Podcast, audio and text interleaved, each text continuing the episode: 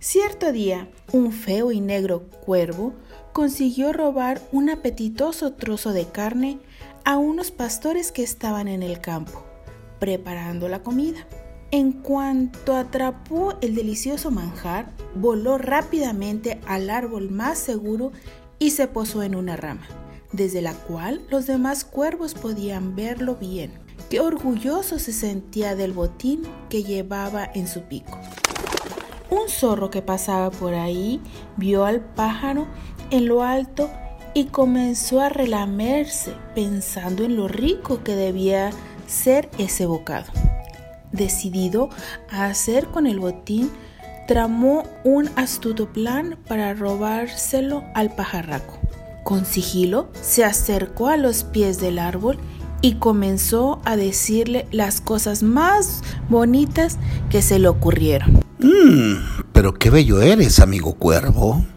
Dijo el zorro en voz alta para que sus halagos se escucharan bien.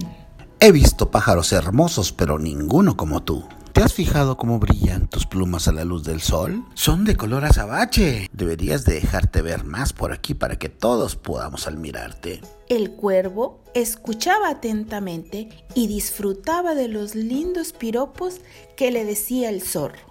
¡Vaya! pensaba. Nunca me han dicho cosas tan bonitas. ¡Qué zorro más simpático! El zorro continuó con los halagos. Eres bello, pero también he visto cómo vuelas. Nadie te gana en elegancia cuando surcas el cielo. Hasta el águila te envidia. El cuervo no podía sentirse mejor. Oír todas esas cosas le agradaba muchísimo y disfrutaba siendo el centro de atención. Los cuervos de alrededor no quitaban ojo a lo que estaba sucediendo y comenzaron a graznar. Sus potentes chillidos taparon el canto de los pajarillos que por ahí andaban. Para el zorro fue una oportunidad de oro. Mmm, qué delicia escuchar a tus amigos los cuervos. Le dijo el muy ladino. Su voz es hermosa y potente.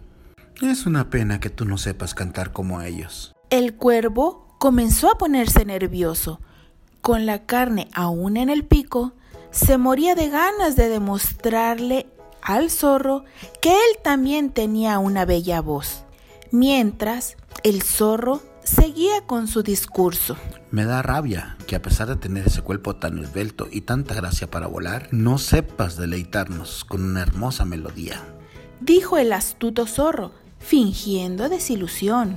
El cuervo ya no pudo más estaba inflado de vanidad. No podía consentir que el zorro se fuera sin escucharle.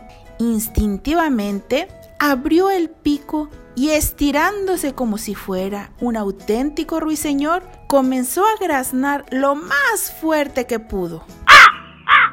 Sin darse cuenta, soltó el trozo de carne, que fue a parar directamente a la boca del zorro. Cuando se dio cuenta de su metedura de pata, ya era demasiado tarde. Ay, cuervo, eres presumido pero muy poco inteligente.